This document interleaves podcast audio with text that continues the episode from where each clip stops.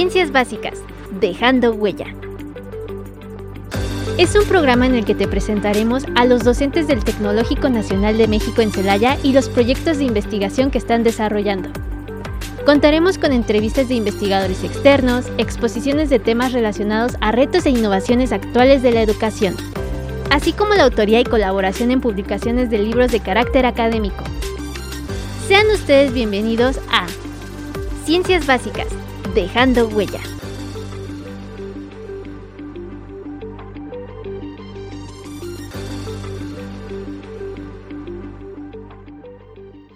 Muy buenas tardes tengan todos ustedes. Mi nombre es Magdalena Rivera y le agradezco que me permita acompañarlos nuevamente en esta tardecita de viernes. ¿Y qué cree? Es viernes de quincena. Así que, ¿sabe usted eh, qué porcentaje de su ingreso se destina a pagar deudas? Seguro que muy probablemente la mayoría no lo sabe. ¿Dispone de usted de un fondo de emergencia o sabe por lo menos qué es? ¿Sabe qué es la libertad financiera y cómo alcanzarla? Si no, quédese con nosotros que lo descubrirá en este programa. Y no me crea a mí, tengo un, un conjunto de expertas que nos hablarán del tema. Nos acompaña la, la, contadora Laura Georgina Vázquez Lara de la Cruz. Ella es actualmente docente del Departamento de Ciencias Económico-Administrativas, tiene un doctorado en alta dirección y es autora de numerosas publicaciones. Hola Laura, ¿cómo se encuentra? Hola, ¿qué tal? Buenas tardes, muy bien aquí. Muchas gracias por la invitación y emocionada para aprender más acerca de cómo manejar nuestro dinero. No, pues gracias a usted que nos acompaña y nos va a ilustrar con este tema. Gracias. Nos acompaña también la contadora Virginia Susana Soto Hernández. Ella es contadora pública con maestría en desarrollo docente por la Universidad de Guanajuato.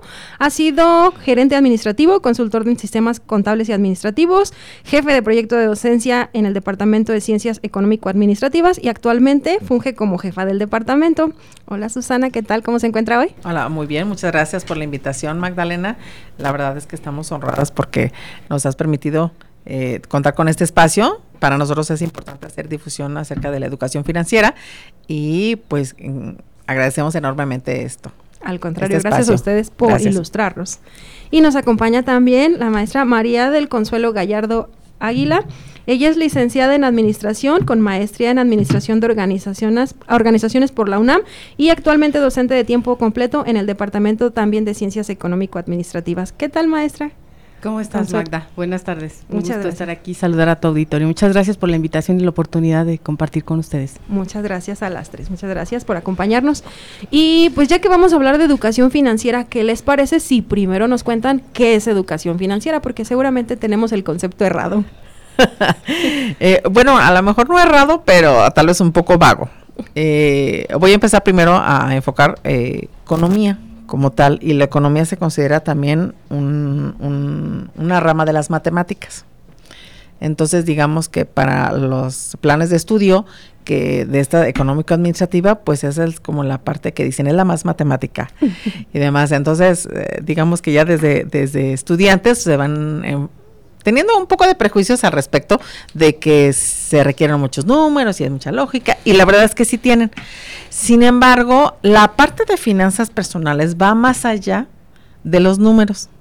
De hecho, se considera que es mucho más conductual que racional. Hay una rama eh, que se le llama la, la neurofinanzas o finanzas conductuales porque ya se ha detectado, se ha investigado durante mucho tiempo que las decisiones que hacen las personas, no estamos hablando de organizaciones, sino las personas sobre el manejo de su dinero, va más allá de lo racional. Tiene aspectos psicológicos, emocionales, eh, familiares, sociales, que impactan en la economía mundial, pero la decisión que tomamos a nivel personal no, por lo general no es racional. Y ese es el verdadero eh, reto, digamos, en las finanzas personales. El, el sí tener un enfoque un poco más racional en esas decisiones, aunque pues obviamente está afectado por esas eh, cuestiones más psicológicas. Entonces, por ejemplo, eso, eso, explica mucho que dices tú, ¿cómo es posible que, que gastes en comprar un café de 200 pesos? O sea... Trabajo mucho y me lo merezco. Eso es el esa es la clásica, clásica respuesta. Sí. Donde estás diciendo, estoy tomando una decisión que no es racional. Si te fijas, Exacto. es emocional. Sí. Y, o como si, ¿por qué voy a comprar una bolsa de 200 mil pesos? Entonces, no es racional. O sea, estás obteniendo otro satisfactor emocional en esa, en esa decisión, pero no es racional. Y obviamente todo eso lo aprovechan las compañías a nivel mundial, pues para hacer sus estudios de mercado y demás y bla, bla, bla. Y entonces marcan tendencias del comportamiento del consumidor. Este, que el consumidor toma esas decisiones y pues está definiendo eh, el consumo digamos. ¿Cómo no voy a tener una playera rosa, no? Exactamente, efectivamente. Entonces, si te fijas, va mucho más allá de los números. específicamente con las finanzas personales, el tema va mucho más allá, es más, es más psicológico e emocional. Entonces, por eso es que es mucho más complicado de manejar, eh, de manejar y de asimilar porque luego luego dicen, ¿y por qué me voy a sujetar a un presupuesto si yo quiero, yo me merezco esto? O sea, a ver, no estamos hablando de que no lo merezcas, o sea, simplemente, pues hay que controlarlo. sí, sí. es que además, pues nadie te enseña a controlarlo, ¿no? Porque de entrada es de mala educación hablar de dinero. Sí, sí, cuando debería de ser una cuestión, pues, básica básica entre los padres, entre los esposos, entre los... Y, yo me he admirado mucho de que hay personas que, que, o entre matrimonios o parejas que dicen, hombre, nunca le voy a decir cuánto gano, ¿Para qué quieres saber? ¿Para qué quieres saber? O sea, no, no es que te quiera controlar, o sea, si parte de un proyecto en común, sí. pues entonces se necesita saber cuáles son los ingresos que se tienen y cuáles son los gastos que sí podemos enfrentar juntos o que queremos enfrentar juntos, ¿no? O inversiones o lo que sea que después vamos a hablar, ¿no? Entonces, pero es mucho más emocional, psicológico que racional. ¿Y a qué edad deberíamos empezar a aprender todo esto? Cuando ya trabajamos, cuando ya tenemos muchos millones. Son hábitos. Como somos niños. Son hábitos que se van generando y y, que se debe de acostumbrar desde niños, ¿sí? Desde niños nos enseñan, hay que ahorrar, que es un tema que también está presente, ¿no? Este, hay que ahorrar desde niños y con eso tú te vas a comprar y tener límites para poder tener una salud financiera sana. Desde niños debemos de empezar, ¿no? Ya, si no se hace, bueno, nunca es tarde para poder agarrar esos hábitos se complica. Se complica, así es. Pero sí es muy necesario empezar lo más pronto posible. Es decir, desde que al niño le damos su, su, mesada es, a ver, ¿en qué te lo vas a gastar? ¿Lo vas a guardar? O sea, tendríamos como padres que empezar a, a gestionar eso o pues simplemente observarlos y dejarlos. Sí, eso finalmente es un pequeño presupuesto, ¿no? O sea, el, que le otorgues esa cantidad al niño y le indiques o le enseñes para qué tiene que ser distribuido realmente ese es un presupuesto a su nivel. Y entonces el que vayamos incrementando el ingreso independientemente también de, de, nuestra edad, cuando los jóvenes ya trabajan o cuando tienen la posibilidad de un ingreso mayor, ellos también pudieran ya generar su presupuesto si han adquirido ese hábito. Entonces, eh, formarlo desde la conciencia del niño, en esa conciencia financiera, quizá ahorita hablando pues eh, en estos términos, pero para ellos es, es otro nivel de conciencia todavía, o sea, no le vas a hablar a él, bueno, tu conciencia financiera y entonces elabora tu presupuesto, pero tú como papá sí lo sabrías, ¿no? Tú como adulto sí sabes que le estás creando esa conciencia financiera y que finalmente es una educación financiera. Eh, los datos nos dicen que, que no tenemos los adultos la educación financiera, pero bueno, sí tenemos la posibilidad de generar esa conciencia financiera en en los pequeños, ¿no? O en todas las generaciones en las que podemos incidir.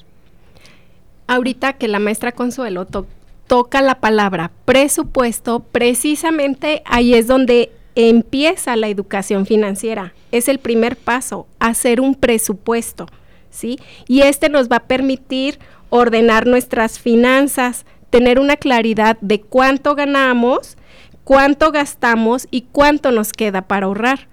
Después ya viene eh, establecer nuestro plan, qué metas queremos eh, conseguir, eh, con cuáles son nuestras metas y objetivos con ese ahorro, planificar también nuestros gastos y este, si se puede, ¿por qué no hasta comenzar a invertir, verdad? Sí, claro. De hecho, dentro de la dentro de la educación financiera, digamos que hay tres temas básicos. Uno, que es, es los ingresos en general eh, de cualquier tipo. El otro es cómo gestionas la aplicación de esos ingresos, que, que hay, digamos que tres grandes clasificaciones. Uno como gasto, otro como inversión y otro como ahorro.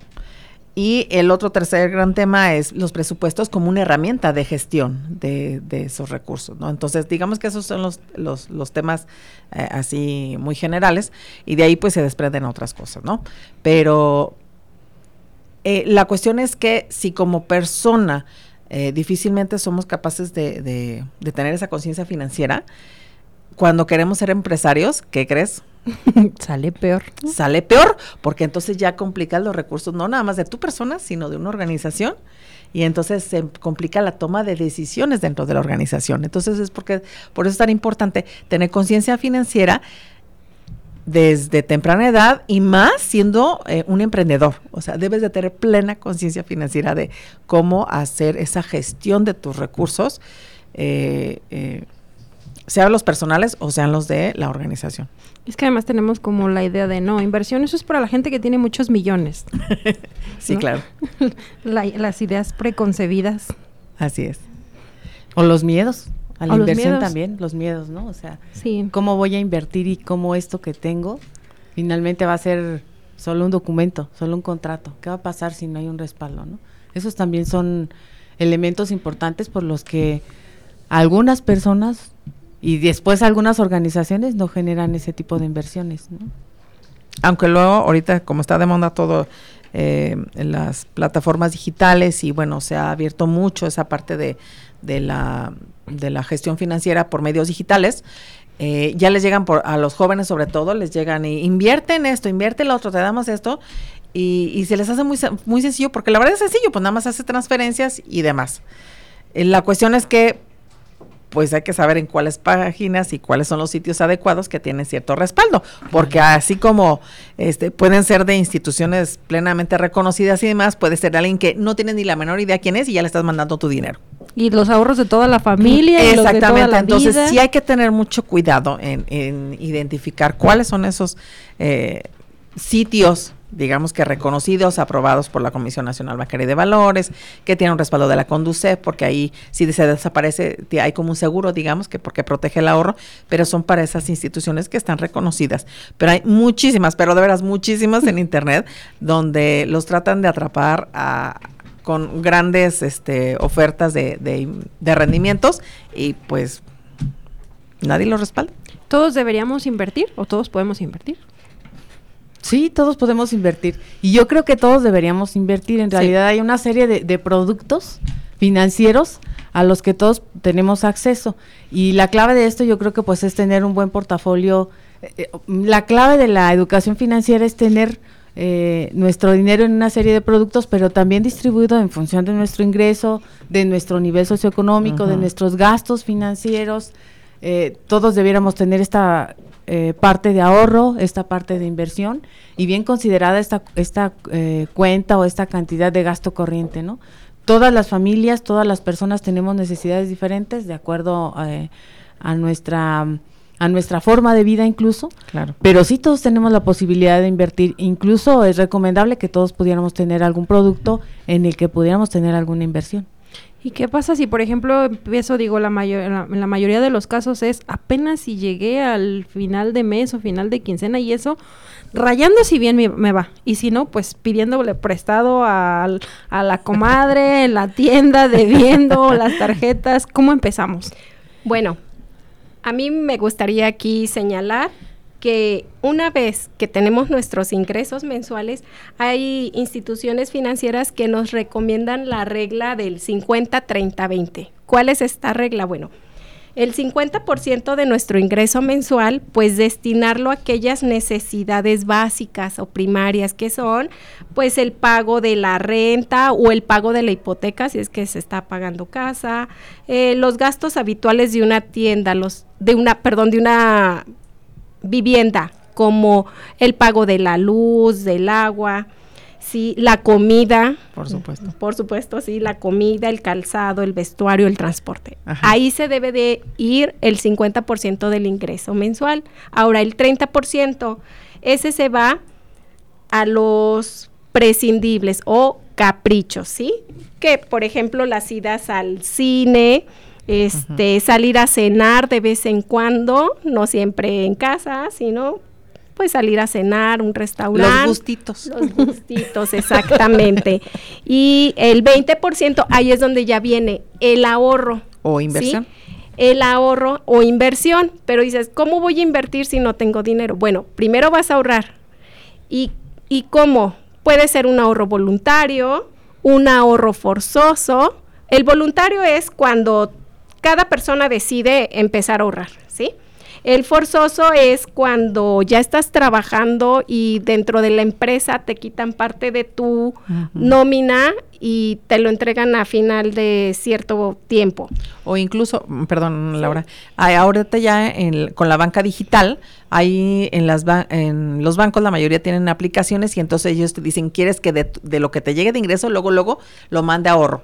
Para Entonces, que ni se te antoje. Exactamente, o sea, ya ni te lo dejan ya disponer. No tienes la tentación. Ya no, ya no tienes la tentación, exactamente. Entonces, ese es un ahorro también forzoso, pero que tú estás programando. Y dices, bueno, pues cuando me llegue, luego, luego, y ya ni siquiera lo veo. Sí. Ok. Sí. Pero si no tenemos, eh, ahorita regresando a lo que dice Laura, si no tenemos esa conciencia, o sea, si no nos sentamos, hacemos el presupuesto y, y, lo que decía Susi, bueno, como familia, como pareja, hacemos esta proporción. Sí Difícilmente, ocurre. ¿Por qué? Pues porque esos gustitos y ese 30% se convierte a veces en, un porcentaje en el mucho 80, mayor. En ya entonces no es para ahorrar. Debes toda la quincena. Debes, toda, la, quincena. O esto que nos decías tú, he llegado al fin de la quincena y, y, no, tiene nada. no hay. Sí, sí, yo creo que el primer paso, como siempre, es, es tener esa... Disciplina. No, primero el conocimiento de cómo están tus propios gastos. O sea, es educación que, financiera. Que la máxima, la máxima es que no puedes controlar lo que no conoces. Lo primero que necesitas es conocer, o sea, cuáles son tus ingresos y cuáles son tus gastos. De esos gastos, cuáles son los que atenden a necesidades básicas, pero de verdad que sean necesidades básicas, no que digan que yo necesito un café de Starbucks diario porque si no me muero. A ver, eso no es necesidad básica, o sea, hay que tenerlo claro a lo mejor dicen, es que yo necesito cigarros diarios, o, sea, tampoco es necesario, a lo mejor, bueno, si ya tienen esa adicción, puede que sí, pues, pero, pero no es una necesidad básica. Pero para ahorrar, ahí se empieza, eliminando los vicios. Eliminando, y entonces puedes empezar a decir, bueno, estos sí son mis necesidades básicas, lo que absolutamente necesario, y esto pudiera gastarlo en, en otras cosas, en, en gastos prescindibles, eh, o caprichos o gustitos o como le quieras llamar, pero igual a lo mejor viendo que es una cantidad importante dices, no, pues mejor lo invierto. O sea, ¿puedo prescindir? Ya vi que, que no me pasa nada si no lo gasto, no me muero y pues puedo inclusive invertir en esa parte. Pero yo creo que lo primero tiene que ser estar consciente de tus propios gastos y de tus propios ingresos. Hay gente que ni siquiera sabe cuánto gana. ¿Por qué? Pues porque tiene negocios y entonces revuelve los, los ingresos del negocio con los ingresos ya personales y entonces a final de cuentas ya no sabe ni cuál es su propio ingreso. Y hay que separarlo, pues. Una cosa es el negocio y otra cosa es el personal. Aunque una cosa se derive de otra, pues. Pero hay que separarlo. Eh, para los que son asalariados, pues es, mm, digamos que muy, mucho más simple saber cuánto tiene de ingresos, aunque pueden tener otros ingresos variables que, que comprometen antes de tenerlos, por ejemplo, el aguinaldo es muy clásico, pues es que ya, me endeudé, ya lo debo, y entonces pues de nada te sirve ese ingreso variable. ¿Por qué? Porque ya lo estás disponiendo antes de que suceda. Y entonces yo creo que eso es parte de la conciencia, eh, primero decir, sentarme a ver de veras cuánto estoy ganando y cuánto estoy gastando y en qué lo estoy gastando. Ahí se pueden detectar los gastos hormiga, los gustitos que la verdad no tienen nada que ver y, y, hasta inclusive desapariciones que dices tú, pues donde yo traía un billete yo traía pues donde se me fue, o sea, las compras por impulso. Las compras por impulso y muchas cosas, pero pero eso es empezar a hacer conciencia. Y una vez que ya tienes esos datos, pues bueno, ya puedes empezar a tomar decisiones en base a tus propios deseos. Bueno, si te lo quieres tener el 50% en gustitos, bueno, pero deja al menos el 50% para los gastos de primera necesidad, o sea, mínimo. O sea, y es más, y, y, y en la primera, el primer, eh, digo, regla, digamos, regla en las finanzas es tus gastos no pueden ser mayores a tus ingresos. O sea, no pueden ¿Por ser. Qué no? Exactamente, o sea, no puede. Es como si tú dijeras dos por dos son cinco. No, o sea, a ver, no. En finanzas es básico. Cada vez le debo más al banco. Tus gastos y la tarjeta de crédito no es una extensión de tu ingreso. O sea, no lo pienses así. O sea, no lo es. Porque no te lo están regalando, te lo van a cobrar y con muchas creces. O sea, entonces se tiene que pagar. Y peor si te atrasas en los Exactamente, entonces no se puede ver como una extensión del ingreso y eso es lo eso es lo principal, o sea, tus gastos no pueden ser mayores a los ingresos. Las personas sí lo son. Y lo peor del caso es que son para gastos prescindibles. O sea, eso es lo peor del caso. La mercadotecnia nos ha, nos ha hecho víctimas. Exactamente. Bueno, y uno que se deja claro ver. Sí, Pero, pero ahí es donde entra toda la parte de psicología. Entonces, es- pues, Primero ser consciente de que nos están manipulando. Efectivamente, Que somos víctimas del sistema. Del consumismo. Del Sí, consumismo, a final de víctimas cuentas. del consumismo. Así es. Entonces, como, como primera regla, empezar a hacer una lista de cuánto se gana y cuánto se gasta. Así es. Si es de manera individual, si somos solteros, y si ya es en familia, pues una lista de todo lo, Así es. todo lo que se, todo lo que ingresa y todo lo que se Y gasta. todo lo que Así se es. gasta. Así es, en. Identificar tus ingresos y gastos. Así es. Y luego empezar a con los Y a clasificar prescindibles. cuáles son los básicos y cuáles son los prescindibles. Incluso hay como hasta aplicaciones, ¿no? Que ya te Sí, permiten hacer sí, sí, eso. sí, de también. ¿Cuánto, cuánto llega? ¿Cuánto sale? Así es. Empezar a hacer una lista. Y si ya tengo la lista y ya decidí que Deja, déjame te digo, esa parte es la más difícil del mundo. Porque te pesa. O sea, te pesa a ti como persona. Ay, ay, no, esto no es prescindible, este lo necesito. Y lo, O sea, y lo gasto eh, diario o lo y gasto. lo gasto diario. Entonces, sí. es la parte más difícil del mundo. Es como, eh, como perder un ser querido. Algo así. Eso es lo más difícil. ¿Cómo que no puedo tener todas las plataformas de streaming al, al mismo tiempo? Yo- Los necesito. Lo necesito.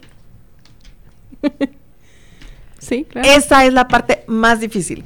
Si pasas esa parte y lo logras, ya del ya otro casi lado. estás del otro lado. Porque entonces es cuando empiezas a romper esa, o, o al menos hacerte consciente de que estabas tomando decisiones eh, bajo, Muy a la ligera. o bajo un aspecto emocional nada más, bajo regidos por la emoción y no por la razón. Entonces, cuando empiezas a romper ese, ese esquema, bueno, ya llevas mucha ganancia. ¿Y qué podemos hacer en ese caso? ¿Decirle a alguien más así de, a ver, revisa mi listita? ¿O qué, qué podemos...? No, Pues ahí se es- vale, o sea, se, se vale, vale, pero finalmente. también es fuerza de voluntad. También es fuerza. Pero sí, o sea, si lo haces con dos personas, si lo hacen dos personas, sí te pueden este mover Ayudar. así, Cuestionar, eh, cuestionar. sí, porque esto es tan necesario para ti, ¿no? O sea, porque un, un gasto que estás realizando con cierta periodicidad eh, para alguien puede ser no necesario y otro todavía le Sí. cuesta trabajo concientizarse sobre que pues no es tan importante, ¿no? Entonces sí se ayuda, se ayuda el que puedas conversar esto con alguien más, eh, el que alguien más te oriente o, o tenga un punto de vista diferente, pues te hace repensar las cosas. ¿no? Pero alguien que no gaste igual que yo, ¿verdad? Sí, alguien que Sí, no gaste sí, igual. que sea más que sea más controlable. Y aparte, es, esta, este ejercicio es cambiante, ¿no? porque hay diferentes épocas en el año en las que, bueno, va habiendo gastos diferentes en el año. Y si tú haces uno en, en un momento, puedes hacerlo al siguiente mes y ya ha cambiado, ¿no? Entonces, no quiere decir que porque te quedes con el ejercicio de un mes, Sea válido el- para sea todo el válido año. para todo el año, no.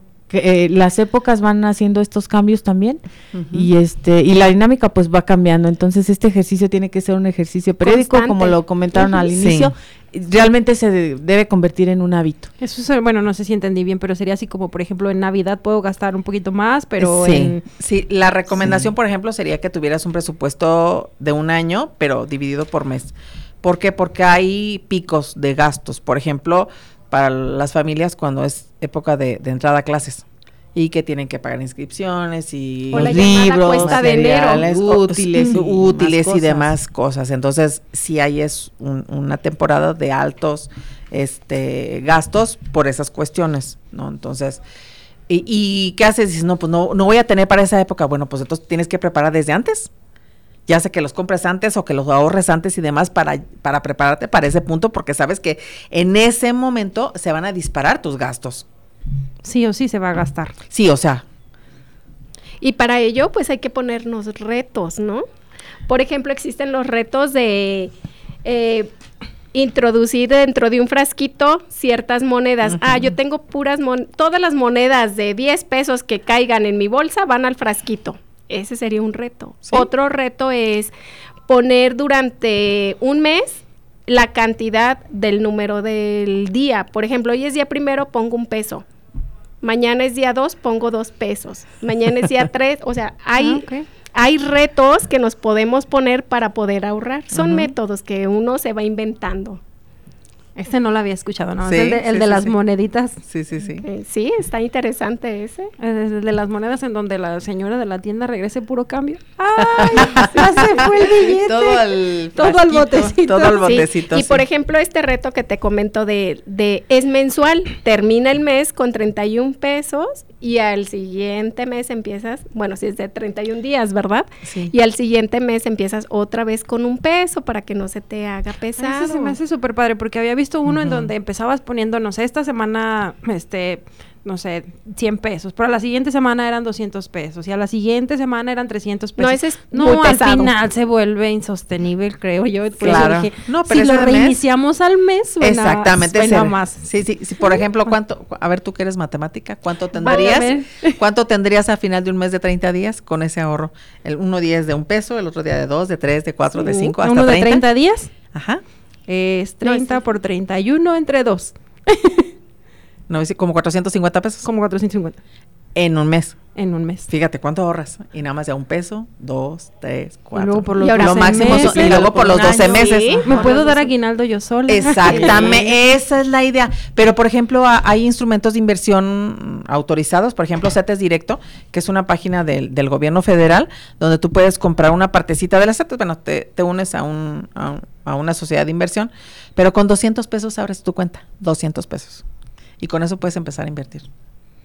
Mm. Sí. Y ahí ya yo lo, yo lo voy gestionando y decido Sí, tú cuánto decides tiempo. cuánto y en qué instrumentos, son, son solamente con instrumentos gubernamentales, o sea, que son seguros que te dan ese rendimiento. No es muy alto, no es perezoso, pero es seguro. Pero ya no tengo que estar con Juanita, la de la renta, ¿verdad? La de la... Eh, es que la vamos, el, de la el tanda. ahorro eh, en, la- en los primeros ejemplos ese es eh, una forma de informal de ahorrar. Así es. Y, y el segundo ejemplo, el que ya está poniendo Susi, pues es una eh, manera formal, Formal. de ahorrar. ¿no? Entonces, este, pues tenemos diferentes formas. Bueno, ya de invertir, ya ni siquiera es de ahorro, ya es inversión. Ya de invertir.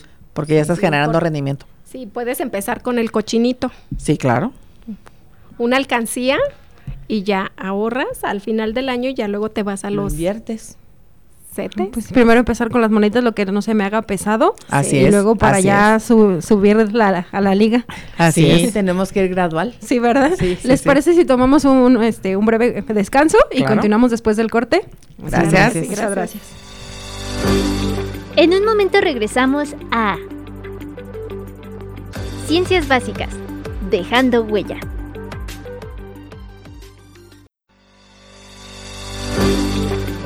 Ya estamos de regreso en Ciencias Básicas, dejando huella.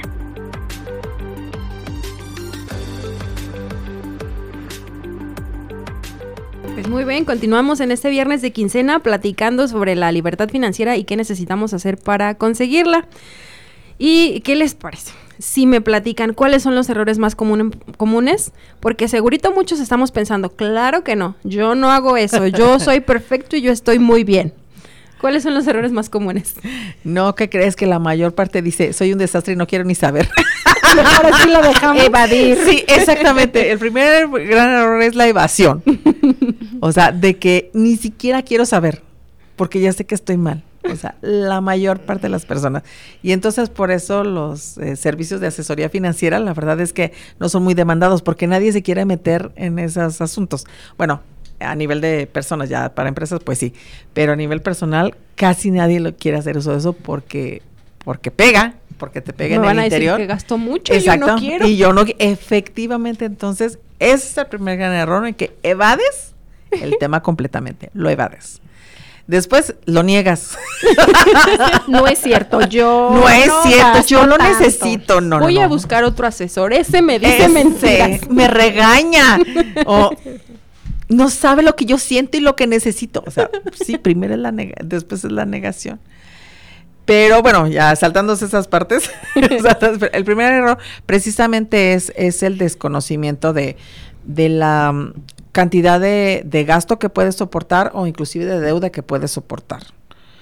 Em, porque como veíamos o comentábamos hace rato, eh, piensan que la tarjeta de crédito es una extensión de tu ingreso y entonces te la usas, la usas, la usas, la usas, la usas y ya cuando acuerdas ya no sabes ni cómo pagarla porque ya y, sí he conocido personas donde el pago mínimo de la tarjeta superaba sus ingresos mensuales. Imagínate la cantidad de deuda que tenía. Para salir de eso solo ¿Y cómo lo vas a sacar? Exactamente, ¿cómo vas a salir de ese punto cuando ya tus ingresos igualaron el pago mínimo de tu tarjeta? Más los gastos. Imagínate lo que te cobran intereses y aparte el monto de la deuda, que es muchísimo mayor. O sea, hay bancos que dicen que es el, entre el 6, otros el 8% de la deuda, eh, incluidos los intereses, que es al mes lo que te es el pago mínimo. Pero imagínate cuánto era la deuda que representaba eso. Todos sus ingresos iban a eso. Entonces dime con qué hacía frente a sus necesidades básicas. Mm. Regresar a casa de sus papás y esperar que lo mantengan. bueno, esa pudiera, pudiera ser una opción, pero bueno, hay otras formas de hacer. Primero, pues concientizarte de que, a ver, ponerle un alto. Ponerle un alto a esa deuda y si en lo posible pues renegociarlo para buscar condiciones mejores porque la tarjeta de crédito pues sí es un gran aliado cuando se sabe usar. Yo no estoy diciendo que Ay, es malísimo, no, no, la verdad es que es un gran instrumento cuando se sabe utilizar a favor de, la persona, un gran instrumento porque pues hay meses sin intereses, puedes diferir los pagos y demás. Entonces la verdad es que no hay que satanizarla tampoco. Es una gran herramienta, pero sabiéndose usar de manera adecuada. Ya cuando estás en esas etapas, pues entonces sí, a ver, ya no uses ese crédito, hay que buscar un financiamiento a más largo plazo, tal vez con menores intereses que te permitan hacer pagos menores, de tal manera que te quede un poco. Y de todos modos, si es muy alto, hay que buscar ingresos de otro tipo, o sea, ponte a chambearle en otro lado para generar, para que puedas pagar esa deuda, porque si no, no la va a hacer nunca. O sea, hay que generar mayores ingresos para este para poder ah, pagar esa deuda porque no se va a ir. O sea no te la están condonando no te la están perdonando nada. Hay que pagarla en algún momento termina entonces hay que generar más ingresos para hacer frente a eso además de tener para tus necesidades. Entonces pues hay que cambiarle o sea, otro trabajo. Exactamente. Entonces, sí, sí, sí. Y entonces, bueno, ya se empiezan a ver, bueno, los objetivos, cuánto tiempo y demás, y, y cuestiones por el estilo, ¿no? O sea, eh, pero, pero si en esos casos extremos, pues sí hay que renegociar la deuda, mandarle un plazo un, poco más largo con mejor tasa de interés y otros para, o si tienes un bien que a lo mejor no te quieres hacer porque no, es que es mi casa y no sé qué, pues ni modo, o sea, si es lo único que tienes y ya la deuda está tan alta y tan asfixiante, hay que deshacerse del bien. mi coche, ¿cómo voy a andar en camión? Exactamente, hay que deshacerse del bien. Hay datos bien alarmantes de la, de la encuesta nacional de inclusión financiera, la última, y, y esta encuesta nos dice el 40% de los mexicanos no tenemos ahorro. Ni formal ni informal. Nada. Entonces el 40% de los mexicanos no tenemos esta posibilidad de hacer frente a imprevistos, que pudieran ser estos los que nos llevan a, a, endeudarse. a endeudarnos, ¿no? Con la tarjeta o en otro... ¿De cuánto debería de ser este ahorro mínimo, por ejemplo? Del 20%, O sea, de acuerdo a la regla que revisamos, debiera ser del 20%. Siempre del 20% del... No, no siempre, pero bueno, ya del 10, digamos que, mira, ya con que empieces a ahorrar, aunque es un peso, ya es bueno. Con el, el reto del peso. Ese reto del peso ya va en ganancia, pero digamos que eso sería lo ideal, el 20% de tu ingreso. Y ya con eso después tú decides qué hacer con ese dinero. ¿Qué hacer con ese dinero? Con si ese se dinero. invierte, si... ¿Y es válido? O sea, por ejemplo, decir, ya ahorré, ahora me voy de vacaciones. Claro, ese puede ser tu meta para ahorrar. Claro, decir, eh, todo lo que ahorre en este periodo va a ser porque yo me quiero ir a Europa. Ok, pues ve cuánto cuesta, haz tu presupuesto, ahí van las herramientas de, de la gestión. Eh, ya vi cuánto es, cuánto necesito, cuánto necesito, cuánto puedo ahorrar cada mes, cuánto tiempo necesito y, y pues vamos. Y ya vi que nada más me alcanza para Uruapan. no, es que puedes hacer tu planeación, o sea, a dónde quieres ir, ¿A dónde cuándo quieres ir, cuánto me claro, y entonces cuánto me tengo que invertir en ello, ¿no? Y a partir de ello, entonces ya en tu presupuesto mensual, quincenal o como sea, incluir esa parte. Es para el viaje. Sí. Y es un ciclo. gasto. Termina tu viaje y regresas y otra vez empezar a ahorrar, a planear, a fijar tus metas, tus objetivos y vuelve a lo mismo. A lo mejor ahorras y, y, no te gastas todo ya en lo siguiente. O sea, continu puedes continuar. Que se vuelva un hábito. que se vuelva un hábito, como decíamos desde un principio. Te, voy a contar una anécdota y espero que tu jefa no me reclame, pero es fantástica para estos fines. es de la maestra Lupita Medina. Recientemente descubrimos, digo porque ella lo, lo contó, que ella había estado ahorrando ya durante mucho tiempo para y así lo planeó, investigó cuánto costaba y estuvo ahorrando como 10 años. fíjate, 10 años o fue muchísimo tiempo para ir a un viaje en submarino para ver los restos del, Titanic. Vale, oh, Imagínate qué, meta se puso. que lo vaya a O sea, no, no, no. Efectivamente, por eso lo contó. Por eso lo contó. Dijo, o sea, fíjate cuánto tiempo tenía ahorrando. Como 10 años en esa meta que tú dices. O sea, como, pero ella de verdad le gustaba ir al océano, meterse y demás. Entonces investigó, hizo su presupuesto y vio cuánto necesitaba ahorrar y lo estaba haciendo y ya le faltaba poco. O sea, todavía no lo lograba, pero después del accidente, este dijo, no, bye. Cambió la dirección. Cambió, voy a dirigir y lo voy a ocupar en otra cosa, ¿no? Pero fíjate cuánto tiempo ella lo decidió. Sí, un ahorro de 10 años. aquí, aquí estamos hablando de los retos del ahorro de, de un mes. Si un mes nos cuesta trabajo. Sí, imagínate. 10 años. Wow. Pero bueno, ya es cuestión de fuerza de voluntad. De fuerza de voluntad. Y de disciplina también ya. Disciplina. Que se te convierte en un hábito. Primero empezar por eso, ¿verdad? Sí, empieza por el pesito. el pesito y le vamos subiendo a dos, a tres. Sí, sí, sí. ¿En qué punto sabemos que tenemos una vida financiera sana o cómo podemos guiarnos para decir voy bien o todavía me falta mucho o a lo mejor empecé bien pero voy muy lento? ¿Cómo podemos guiarnos? Bueno, este, cuando ya definiste cuáles son tus metas, tus objetivos, vas a identificar cuáles son tus ingresos con facilidad, cuáles son tus gastos. Ya, ya esto se te hace más fácil cuando ya tienes una vida financiera sana, ¿sí? Vas a realizar tu presupuesto como lo hemos venido comentando ya varias veces y este inclusive hasta te va a alcanzar para crear un fondo para emergencias. Ya no es nomás para gustitos, sino también para tener eh, algo que se te llegue a surgir. Este, por supuesto vas a saber eliminar aquellos gastos hormigas y por qué no, este, también aquellas compras por impulso que teníamos anteriormente. Ah, cuando ya no hagamos esas, cosas, compras impulsivas, ya tenemos una vida financiera sana, ¿sí? Es cuando ya podemos ahorrar y después invertir. Porque tus decisiones son más racionales. Sí. Y, se, vale, por ejemplo, decir, este, bueno, ya sé que soy impulsiva, así que mi tope es tal, o no de plano no. No, no, sí, claro, es, lo, que entra en el presupuesto del 30%, que son caprichos o gustos. Puedes decir, puedo dar, hacer mi impulso, pero hasta este punto. Y ya, y hasta ahí. Hasta ahí. Y respetarlo. Exactamente. No, hasta te vas a ser capaz de que a lo mejor íbamos a dedicar un 5%, ¿por qué no a donaciones? Sí, claro. O sea, cuando ya llegas a ese punto es porque tú estás sano, ¿sí? En tu vida financiera. Cuando ya, puedes estoy decidir. donando. cuando ya hay algo que sobre, Exactamente, cuando ya puedas decidir realmente, porque hay personas que ni siquiera pueden decidir, dice, es que tengo que pagar, es que tengo que pagar, es que tengo que pagar, o sea, no me alcanza. Muy común, ¿no? o sea, es muy común, entonces tengo que pagar y, mundo. y cómo voy a pensar en ahorrar si ni siquiera tengo para comer en los últimos tres días, o sea, ya cuando estás en ese punto, este, o sea, ni siquiera tienes forma de decidir. Y creo que es lo peor que puede pasar porque te haces esclavo de esa, ¿cómo le podría llamar? De ese sentimiento de frustración de no decidir. Y creo que es, es como estar preso. y es la analogía o la contraparte de, de la libertad financiera. Cuando ya tienes forma de decidir, ya tienes libertad financiera. Cuando no, pues eres preso de tus decisiones financieras. A lo que le llama la carrera de la rata, trabajar, pagar, trabajar, pagar, trabajar, pagar. O sea, ¿qué es eso? Pues imagínate qué espanto.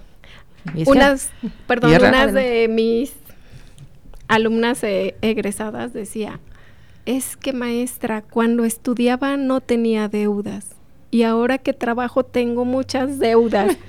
Ahí están las malas decisiones financieras. imagínate ahora que ya tienes ingresos más altos, más regulares y resulta que tienes más deudas y pero todo fue por unas decisiones que no se fijaron, o sea, no toman en cuenta cuánto gano y cuánto tengo que gastar, sino se va excediendo el gasto. Va aumentando cada vez. Sí. Hablando otra vez de datos, esa misma encuesta nos dice que el 57% de la población está de acuerdo en que el dinero que se gana es para gastarlo. está en esta Todo. condición. Y Sí. es más del 50% Imagínate de la el población en 57% México. de la población. O sea que si podemos a donde volteemos, muy probablemente una persona piensa así de sí. Sí, sí, sí. O sea, solo vives una vez en la vida Sí. y es para. ¿Y para qué para- trabajo si no sí. es para gastarlo? Llega la quincena, hay que contratar el mariachi.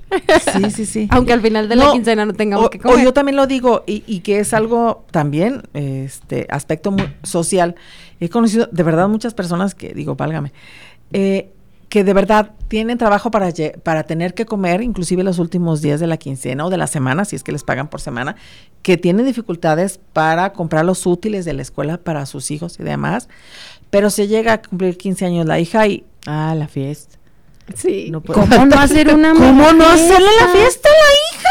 Y entonces yo no sé de dónde sacan el dinero, de dónde salen padrinos, de dónde sale todo.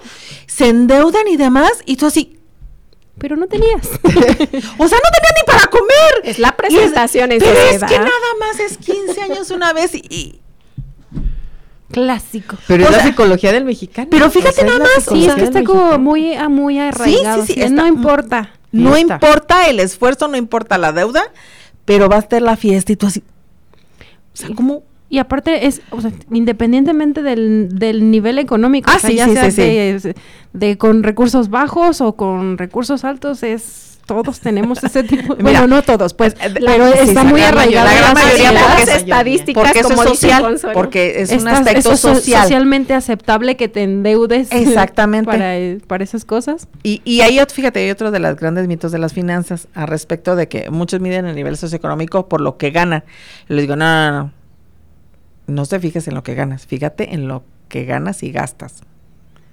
Porque igual, una persona, como decía la- eh, su- sus exalumnas, las e- ahora egresadas, bueno, tiene 100 pesos y me gastaba 80. Me sobran 20. Ujú. Pero hay quien tiene ahora 1000 y se gasta 1200. Sí. ¿Quién está mejor? Sí. El estudiante. El estudiante que le sobraban 20. No el egresado que debe Que 200. debe 200. Entonces, no es nada más fijarte en lo que ganas, es también cómo estás ejerciendo. ¿Cómo lo empleas? El nivel de gastos que, Así que es. tienes. Así es. Y eso se da en todos niveles, ¿eh? O sea, hay gente que puede ganar un millón de pesos al mes Y no le ajusta. y no le ajusta porque se gasta un millón doscientos. Y hay personas que gastan mil pesos a la semana y le sobra. Sí, y he visto casos de gente que pues ya tiene trabajo, tiene buen trabajo, un buen sueldo, pero al final de mes regresa con la mamá que es jubilada. Sí, sí. Sí, porque pues los gastos tiene Y porque si tiene los mamá. gastos no, no, o sea, sí, este es un caso que yo conocí es, es padre de familia, él tiene sí, ingresos, su esposa tenía ingresos, entonces eran el ingreso de, Doble. de dos personas, pero al final de la quincena llegaban con la mamá a comer. O sea, imagínate, Sí. qué tan mal están que, que ni con dos ingresos les alcance para ajustar el gasto de una familia. Sí, exacto. La mala educación financiera. Sí. Así es. Y que no le echen la culpa a los papás, o sea, también es ay, de voluntad, de voluntad, por de supuesto. hábitos. De Volver a hábitos. hacer el contrato para regresar a vivir con sus padres. Y esto de la educación financiera eh, ya es un problema social importante que afecta incluso el bienestar social y familiar, ¿no? Y derivado de esto, pues ya el gobierno eh, ha implementado una serie de medidas que están enfocadas a, a difundir, a comunicar más muchas herramientas de educación financiera a las que podemos tener acceso desde la juventud, ¿no? Hasta hasta los adultos. Vamos a tener la parte de la Semana Nacional Nacional, de Educación. Educación Financiera, que es un parte, un esfuerzo del gobierno y está conjuntando este esfuerzo a través de, de muchas, muchas instituciones. ¿En qué fecha será? Eh, en lo que va a ser la semana sí. académica del Sí. 23 al 27 de octubre. Nosotros vamos a, a tener, vamos a transmitir algunas conferencias de que vienen eh, conferencistas de otros lugares y nosotros a, a su vez, Consuelo y yo vamos a ser este, conferencistas de, para otras instituciones. Entonces, es, es el esfuerzo de, de todo el sistema financiero mexicano, pero también con las instituciones educativas. Entonces, estamos eh, entrando todos a, a esa parte precisamente para promover la educación financiera. Para que todos aprendamos. Sí, y, y que ahí en el Departamento de Ciencias Económico-Administrativas, tanto en Semana Lince como en Mm. esta semana Sí. académica, se llevan a cabo talleres acerca de educación, Educación financiera. financiera. Sí. Entonces, si por ejemplo nuestra, nuestra comunidad lince está interesada, alumnos, profesores pueden pueden participar. Sí, sí, sí, de hecho se van a hacer públicos eh, en las conferencias para que puedan entrar. Es, todas se transmiten, es, es por, es en, son en línea, entonces pueden, pueden entrar. Y si es, por ejemplo, el público que nos escucha también desde público sus casas, general. también sí, pueden, sí, sí, está abierto. escuchar. De hecho, esa es la intención que sea al público en general, aunque pues bueno, más dirigido para las ciudades, pero eh, se abre al público en general. Sí. De, de manera personal, pues ya vimos que definitivamente nos va a traer beneficios ser conscientes de nuestro nivel de gastos y pues educarnos. Y a nivel de sociedad, ¿se ve beneficio o se puede ver cuando una sociedad está educándose o tarda mucho?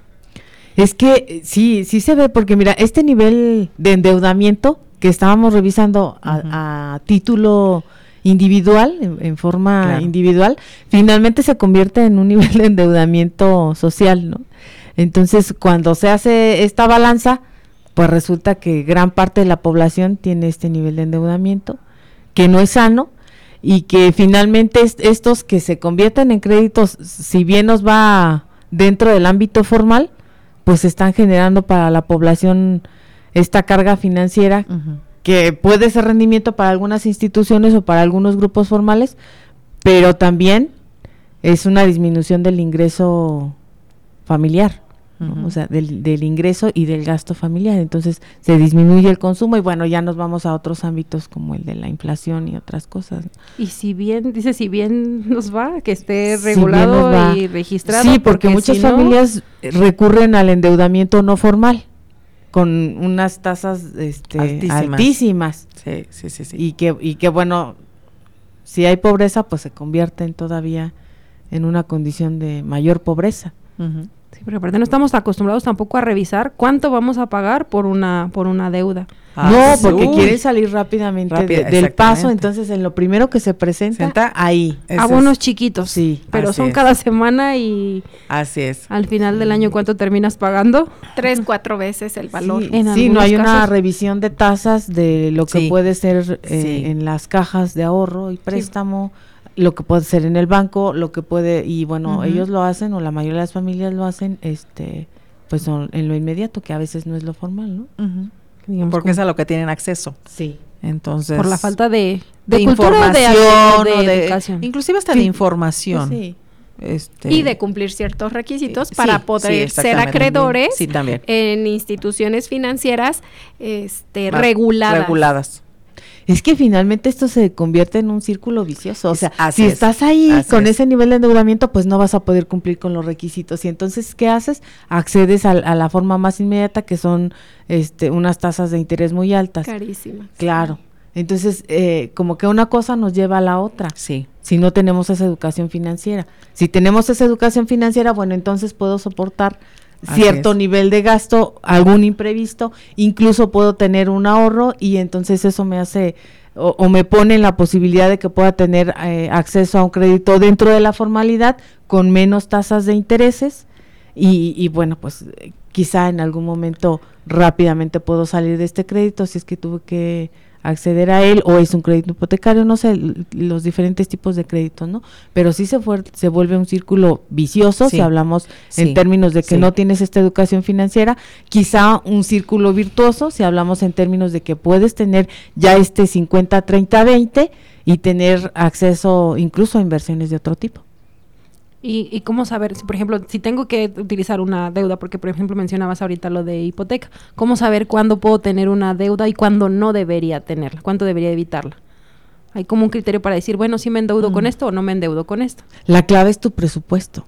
La clave es tu Sí. presupuesto y tu ingreso. O sea, ¿cuánto gano? ¿Cuánto estoy destinando de mi ingreso al, al gasto, que Al es gasto, gasto, corriente y que claro. es de, de bienes necesarios? Y entonces, ¿cuánto tengo ahí en ese 30% de gustitos? Porque incluso ese 30% de gustos puede ser sacrificado. Sí. O sea, en condiciones en las que dices, bueno, no, es imprescindible tener un auto para trasladarme o para que se traslade alguien de mi familia y entonces, bueno, ese 30% de gustitos lo disminuyo y lo dejo en un 10% y entonces me voy con el otro porcentaje a ese a invertirlo en ese bien. Volvemos a lo mismo. El ciclo, ¿no? 50, 30, 20. Anótelo.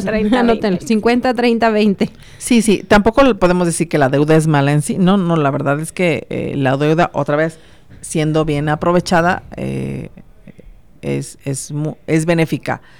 Eh, por ejemplo, hay personas que, que porque necesitan, porque no pueden y hacen usos de taxis o de Uber todos los días. Y entonces eso cuánto te cuesta al día. Y entonces dices, oye, si compro un coche, pues puedo pagar eso mismo que estoy pagando al Uber, lo puedo pagar en comprarme coche y ya no tengo que pagar eso diario. Y me voy a quedar con el coche más tiempo. Entonces, si te fijas, ahí estás comparando un gasto que haces tú, que ya lo haces, y sin embargo se puede convertir en un pago de la deuda para comprar un bien que te va a durar más tiempo. Y entonces ahí ya estarás ganando, aunque estés desembolsando lo mismo. Relación costo-beneficio. sí, pensar, pensar en estrategias. Ahorita que mencionaba la maestra Susi acerca de un coche. Ok, gasto mucho en gasolina, vendo mi coche y compro una moto. Las motos empezaron a a elevarse las ventas de motos ahora que eh, también se empezó a elevar mucho la gasolina. Entonces, eh, empiezas a buscar otros medios en los que tú puedas eh, tener una mm, mejor educación financiera. Sí, una mejora en tus propias finanzas, o sea, de que digas, sí, sí me sobra, o a lo mejor ahorita no, pero dentro de un año ya me va a sobrar porque estoy haciendo esto. Entonces, eh, sí hay forma de, ver qué beneficios te va a traer esa deuda, sobre todo qué beneficios te va a traer y que no vengan con que es mi gustito. O sea, no, no, no, o sea, viendo fríamente. sí, sí, a ver, de manera racional, dime, dime cómo, cuál va a ser el beneficio, no porque, ay, voy a sentir bien satisfecha de traer una bolsa de 300 mil pesos. no.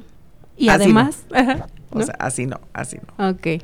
Y además bien, pues ver bien la relación este costo-beneficio, ¿no? Porque a veces pues decir, ah, pues es que ya tengo un carro y pues con ese estoy bien y el otro me sale más caro, sí, pero este se descompone cada tres días y le tengo que estar comprando esto y gastar en esto y gastar en aquello pues a lo mejor el otro sí de entrada me sale más caro, pero a largo plazo... Me estoy ahorrando los mantenimientos y los servicios y demás, sí, por supuesto. Y regresar otra vez a todo, a revisar nuevamente. Sí. ¿Les gustaría hacer un breve resumen? Casi se nos agotó el tiempo, entonces, de los consejos que le pueden dar a nuestra población, comunidad, lince, externos, los que sea. Sí, gracias. Este, bueno, pues el, el, primero de los consejos es que hagamos nuestro balance claro de cuántos son nuestros ingresos, y cuántos son nuestros gastos, ¿no? Este presupuesto, como lo quieran hacer quincenal, semestral, mensual, pero sí tienen que hacer siempre un presupuesto y, destinar en esta regla al menos 50% para los gastos necesarios, 30% para los gustos, para esas eh, cuestiones que no están previstas y el 20% para el ahorro. El ahorro es bien importante, eh, el ahorro es bien importante. En algún momento todos vamos a pasar a a ser retirados, a ser jubilados y tenemos que tener ese soporte. Entonces, parte de nuestra educación financiera tiene que versar en eso. Y bueno, no hay un no hay una regla general. Cada uno en función del contexto que vivimos debemos de tener esta condición en la que tenemos este porcentaje, pero sí es muy importante que reflexionemos y hagamos conciencia en toda la población, en todos este pues desde los niños que esta conciencia financiera la tenemos que inculcar y, y, aunque seamos grandes y no hemos tenido esta costumbre, si no tenemos este hábito, esto lo podemos generar, ¿no? Los hábitos sanos son importantes, no nada más en cuestión física, también en cuestión financiera. Ok, muchas gracias. Yo les dejo al auditorio que hagan el reto mensual de la alcancía o del frasquito, que empecemos con el peso. Muchas gracias. Susi. Y yo que tomen decisiones financieras con la razón, no con el corazón, por favor, no. Y, lo que es bien es eh, lo que es bien cierto, nunca vayas de compras con el estómago vacío. Súper importante. Súper importante. Nunca vayas de comprar con el estómago vacío, ve, cuando ya después de comer. Es lo mejor. Nada se antoja. Exactamente, ya no se te antoja nada. No Súper cierto, no gastas de más. Bueno, pues muchas gracias, Laura, Consuelo, Virginia. Les agradezco mucho que nos hayan acompañado, que nos hayan ilustrado. Este programa se nos termina y pues nos vemos en la próxima emisión de Ciencias Básicas Dejando Huella. Ciencias Básicas Dejando Huella. Escúchanos el próximo episodio a través de Radio Tecnológico de Celaya. El sonido educativo y cultural de la radio.